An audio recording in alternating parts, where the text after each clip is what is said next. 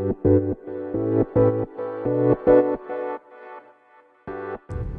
はようございます。なつきです。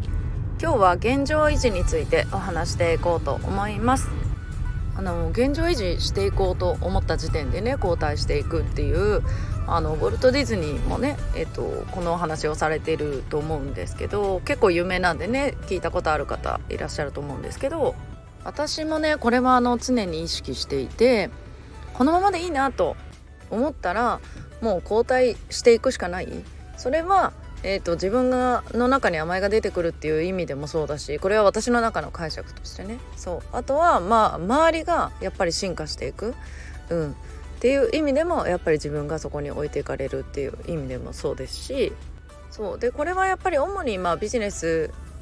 にとってもそうだと思うんだけどやっぱり日々の活動とか、まあ、例えば何かね誰々さんのセミナー聞いたとかってやっぱりなんかこう学んだ気になって成長したつもりになってるけど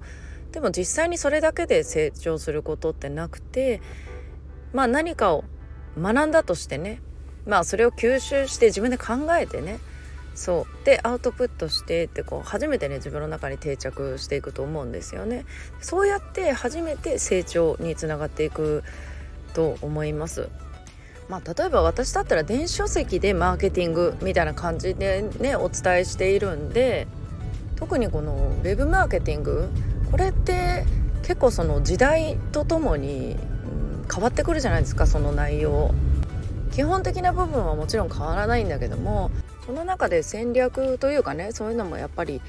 変わってくるっていうか変えていかなければいけないし特にこのウェブの業界ってねすごい進化するのも早い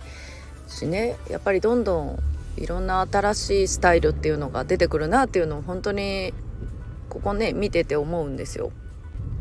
うんじゃあこの電子書籍で、まあ、この集客して、まあ、このマーケティング、ね、販売につなげていくっていうところもやっぱりその中のね、うん、細かいところとか、ま、そういうの変えてったりとかあと電子書籍に書くねノウハウとかもそうですよね。まあそれは私じゃなくてその私がお伝えしている方たち。例えば何かいろんなね自分のノウハウを発信してる方たち。まあこれ書籍にも限らずだけどね。そ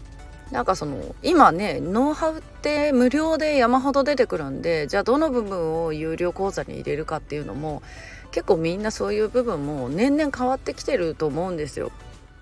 例えばインスタグラムのなんだ詳しい情報とかさアルゴリズム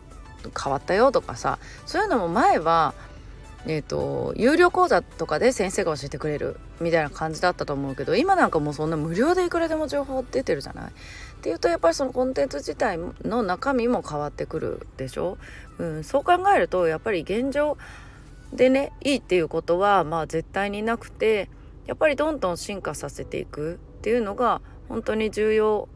になってくるので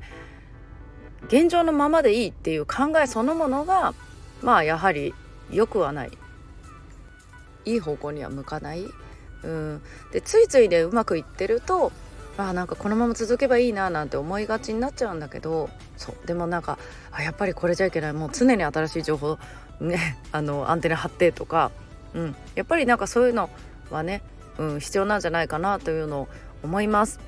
はいということで皆さん今日もね素敵な一日をお過ごしください。またお会いしましょう。